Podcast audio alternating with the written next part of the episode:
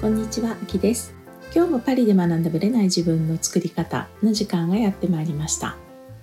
10月に入りましたね。あと残り3ヶ月となりました。9月はですね実は非常にパリは騒がしいというかね今ちょうどワールドカップのラグビーもやってますし9月ってまあパリコレもありますしね。見本市もあったりして結構フランス国外からね来る方が非常に多いんですよ。で、まあ、特に9月末は、まあ、ファッションウィークがあったりして非常に出入りが多いんですね。で私もまあその一環でファッションウィークのお手伝いをしたんですけれども当然ね日本からのお客様も多くてで結構いろいろお会いできたんですけども非常に例えば日本だったり、まあ、日本以外の海外に住んでらっしゃる方がね一様にすごく言うのがフランスのバゲットは何であんな美味しいんだろうかと、まあ、クロワッサンも含めてなんですけどもあれは日本で食べてもなんかいまいちだと。だけどフランスで食べるとめちゃめちゃ美味しい。っていうことなんですね。でそれはね本当にその通りだと思うんですよ。やっぱりあれってまあもちろん当たり前ですけど持ち帰ることができないので海外とかにね行くこともできないのでまあその場で買ったらその場で食べるものじゃないですか。なのでまあ日本は日本の気候に合わせて作ってはいると思うんですけどもやっぱりフランスで食べるバゲットは本当に美味しいと思います。やっぱりねまあ周辺の国を見てもそれぞれパンの違い特徴って国ごとにあると思うんですがやっぱりバゲットはね確実にフランスが美味しいと思います。やっぱりこのパサパサ感とかそのしっとり感とか、まあ、その微妙なところをくるんですよ。そういう意味ではやっぱりフランスに来たら、まあ、ご飯派の方もいらっしゃるかもしれないけれどもパンをぜひ食べることをおすすめしたいと思います。で結局ねパンって何でできてるかっていうと小麦粉と水と塩あと酵母これだけなんですよ。これ以外の材料を使っちゃいけないんですね基本的に。もちろん大量生産のねバゲットだとまたちょっと違うかもしれないですけどトラディションって言ってまあいわゆる、まあ、伝統的なって言われているものはもう基本この4つなんですよ。でもこの4つの配合によってなぜかあそこのパン屋は美味しくなるしあっちのパン屋はうんそうでもないかなになっちゃうんですよね。今はですねやっぱりまあ小麦とかね高騰してるっていうこともあって小麦の高騰っていうか、まあ、物価の上昇ですよね。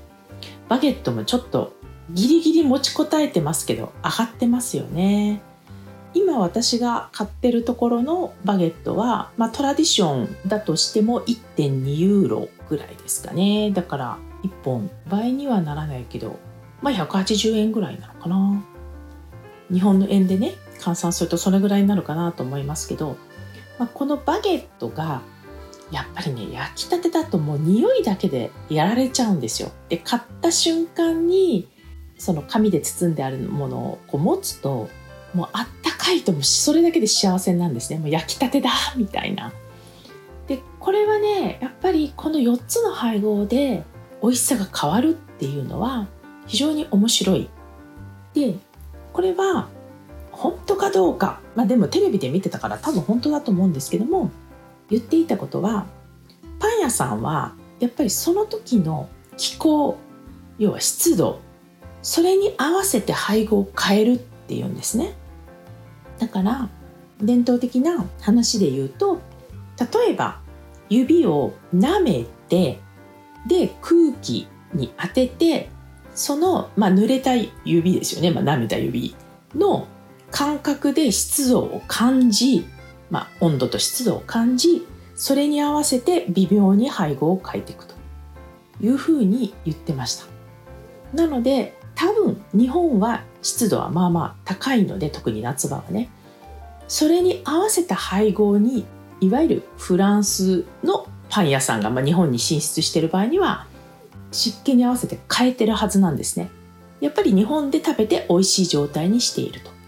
でフランスはやっぱりもちろん湿気ある日もありますが、まあ、基本的には乾燥してるのでそれに合わせたやり方をしてるんじゃないかなと思います。でやっぱりバゲットっていうのは、まあ、フランスのパンのね消費の中ではやっぱり一番肝、まあ、要は日本のお米と同じなので非常にま大事なポイントでやっぱり毎日パン屋さんでパンを買っているっていう方は多いんじゃないかなと思います。クロワッサンもねもちろん出ますけどクロワッサンはパンっていうよりビアノワズリーって言ってちょっとお菓子パンみたいに近いんですよね。お菓子パン。まあ甘いわけじゃないんですけどねクロワッサンは。だからパンオショコラとかクロワッサンとかっていうのはバゲットとはパンとはちょっと違う位置づけなんですね。でやっぱりクロワッサンとかはバターがすごいのでやっぱり毎日食べるとちょっとカロリー的にまずいよねっていう認識です。まあ、毎日食べる方もいらっしゃるかもしれませんけどあんまり毎日食べるっていう人はいないかな。むしろバゲットの方を食べるという感じですね。でもうん。やっぱりバゲットの、まあ、こうコンクールとかあったりして一番美味しいパン屋さんってこう選ばれるとまあそこにお店にね人は殺到するし看板みたいなのがついてね今年バゲットコンクールで選ばれましたバゲットですみたいな、まあ、それは一つの名誉あるものなんじゃないかなと思います。まあ、これ参加しないとねもちろん大会には出れないんですけどもでもやっぱり一応バゲットはフランスの無形文化遺産になってます。でね、まあ、ある方が日本でパンを食べるとちょっと胃がもたれたりちょっと頭痛が来たりすると。でもフランスのパンはならないと。まあ、それ個人差もあると思うんですけどね。なんかそういう話をしてて、まあ、日本の小麦粉がどっから入ってきてるかちょっと私は調べてないんですが、まあ、フランスはですね基本的に自給率100%なんですよ。小麦粉に関してはねむしろ輸出してるくらいなんですね。ただですね実はフランスは小麦粉を輸入してる国でもあるんですね。どういうことかというとまあ、要は牛とか育てますよね。牛の飼料とかを海外からの輸出にま頼ってるというかね、まあ、安く仕入れられるからっていうとこもあると思うんですよね。でも多分バゲットとか自分たちのパンは工場生産のね大量生産のものとかで異常に安いものじゃない限りは基本的にフランスの小麦粉を作ってるんじゃないかと思いますなのでウクライナがね、まあ、戦争が始まった時にウクライナって小麦の生産だからすごいじゃないですか。で、まあ、それによってねウクライナの小麦粉に輸出を依存している国は、まあ、ことごとくダメージを受けたんですね。で、まあ、フランスはバゲットに関してはダメージを受けてなかったんだけどもその牛の飼料として輸入している、まあ、要は牛を飼ってる人たち農業、まあ、畜農系のね方たちは打撃を受けたんですよね。なので価格が上がってしまってちょっと逼迫してしまっているという状態になりました。なのでフランスは農業国っていうのは聞いたことある人いると思うんですけども、まあ、ヨーロッパでも一番の農業国ですし、まあ、輸出高も高いですしやっぱりそれでもね農業農家の人たちが悲鳴を上げてる現状はあるんですがまあ日本とかの比ではないですね。まだヨーロッパの中でも余裕で多分、まあ、だからミルクとかバターとか、まあ、乳製品系は全く問題ないし小麦も、まあ、生産高は高いという感じになります。なのでね EU の中でもいろいろ野菜とかも入ってきてるんですけど例えば、まあ、フランス産のトマトよりスペイン産のトマトの方が安いですよね。はい、だからね、まあ、日本もそうだと思うんですけど自国で作ってる方がちょっと割高だったりするしこれは例えばこのメロンはフランス産ですっていうものの方が若干高かったりはします。まあ、でも、まあ、地産地消で、まあ、自分たちの国が高くても自分たちのところで生産しているものを消費した方が、まあ、国にとってはいいしなので、まあ、国民もそういう意識を持っているんじゃないかなと思います。ということでねちょっとパンの話からあの農業の話に行っちゃいましたけどもこういうねちっちゃなパンの話題とかねあんまり話してなかったかなと思いましたので今日はお話ししましたそれでは本編スタートです。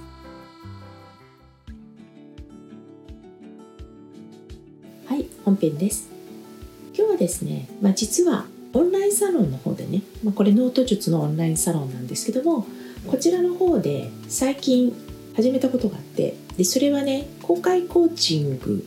だったんですよね、まあ、公開コーチングと質問ライブとか一緒にワークをやったりしてるんですけども、まあ、その公開コーチングの中で出てきたあるいは質問の中で出てきた話題が、まあ、非常にね今たくさんの人に関係してるなと思ったのでまあ、個別の話ではなくね一般論としてちょっとお話をしたいなと思います、まあ、公開コーチングっていうのは何かっていうと質問を受けて実際に10分15分ぐらいを、まあ、みんなの前でライブでコーチングをする。でコーチングをされてる側は自分のケースに当てはめてねコーチングを受けられるっていうメリットがあるし見ている側も人様のコーチングを見る機会ってないじゃないですかなかなか。こういったものを第三者としてまあはっきり言って人事ですよね。人事を客観的に見れるってすごく勉強になるんですね。例えばお友達が彼に浮気をされた。ってすごい怒ってるとしたらまあいろんな視点で、まあ、その友達の立場になったり第三者としてねアドバイスをできたりとかまあいろんなことができますよね。でもじゃあ自分が浮気されたらそんな発想にならないわけですよ。つまり一言だから見える世界っていうのもあるんですね。でそれが、まあ、公開コンチングの良さなんじゃないかなと思います。でその中でねやっぱり、まあ、私自身が願望実現っていうふうに言ってるっていうこともあるし、まあ、そういうのが自己啓発的にもね、まあ、叶えたいとか成長したいとか思ってる方が多いのででもっともっと過去から見ると増えてきていると思うので余計迷い込んでしまってるケースがあるなと思ってます。それは何かっていうとねやっぱり願望を欲すれば欲するほど叶わないっていう現実なんですよこれどういうことか分かりますか？叶いたいっていう叶えたい思いが強ければ強いほど実は叶わないっていうこの論法なんですね。どういうことかっていうと例えばお金が欲しいとかね新しいパートナーが欲しいっていう気持ちが、思いが強ければ叶うっていう言葉をね解釈してもっと強く思うって私にはなんか素敵なパートナーと出会えるんだ出会いたいんだとかお金もっと欲しいんだとかそういうことをこう強く願うわけですよ。まあ、それが願うってことじゃないですか。つまりお金が欲しいってことはどういうことかというとお金が今ないっていう格好書きの前提があるんですよ。だから欲しいんですよね。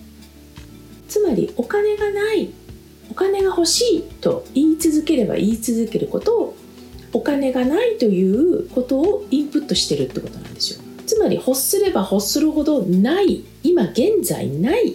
ていうことが脳にインプットされるので潜在意識はもっとお金がないだからお金が欲しいと逆のループに入ってくって感じなんですね。幸せになりたいとか愛されたいっていうこの願望も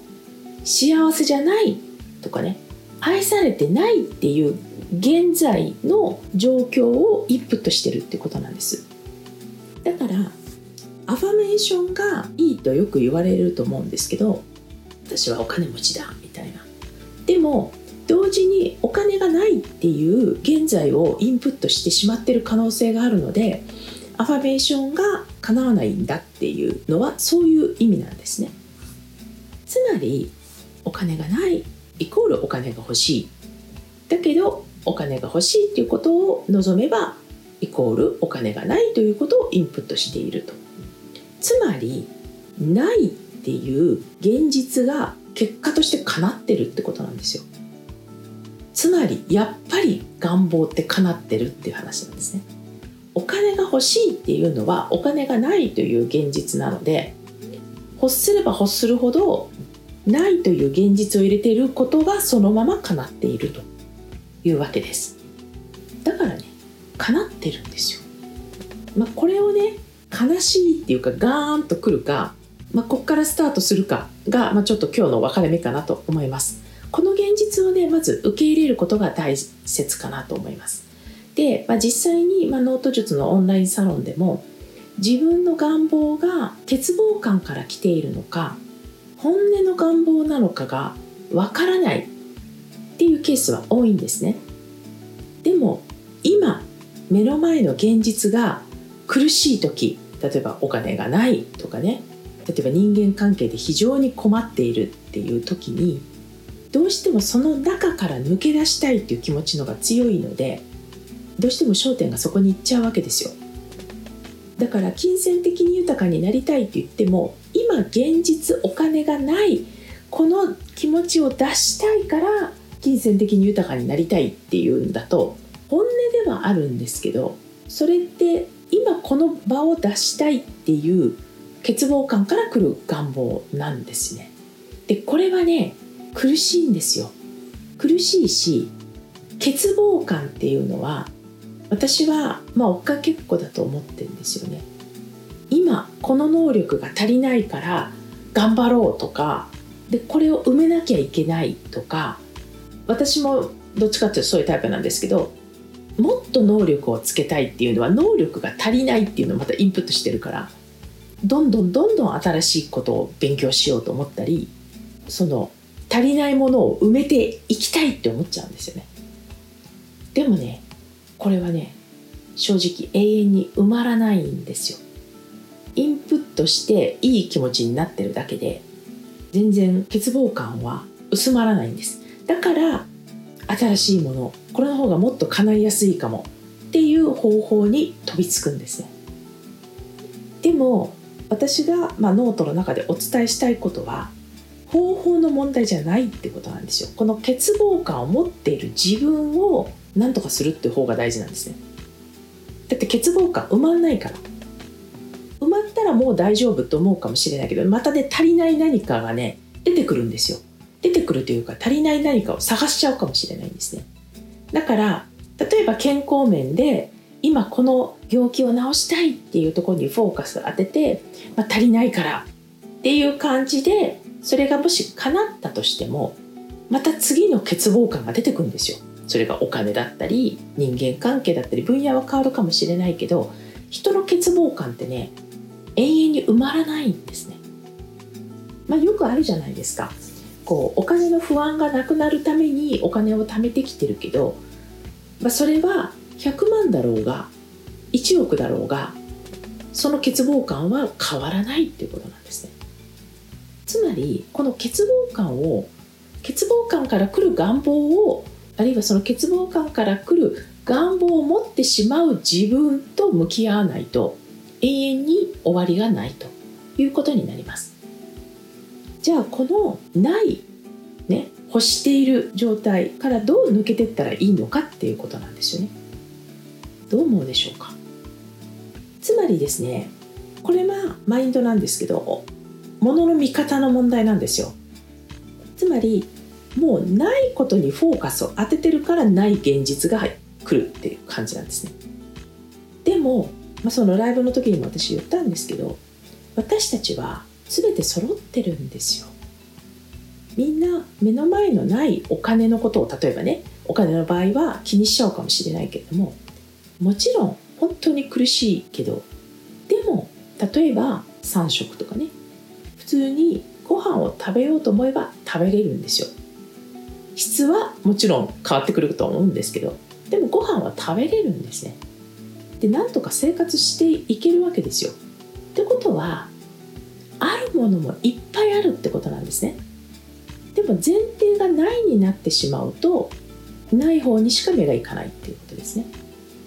まあ私は例えばね9月私のクライアントさんがね突然亡くなったんですね。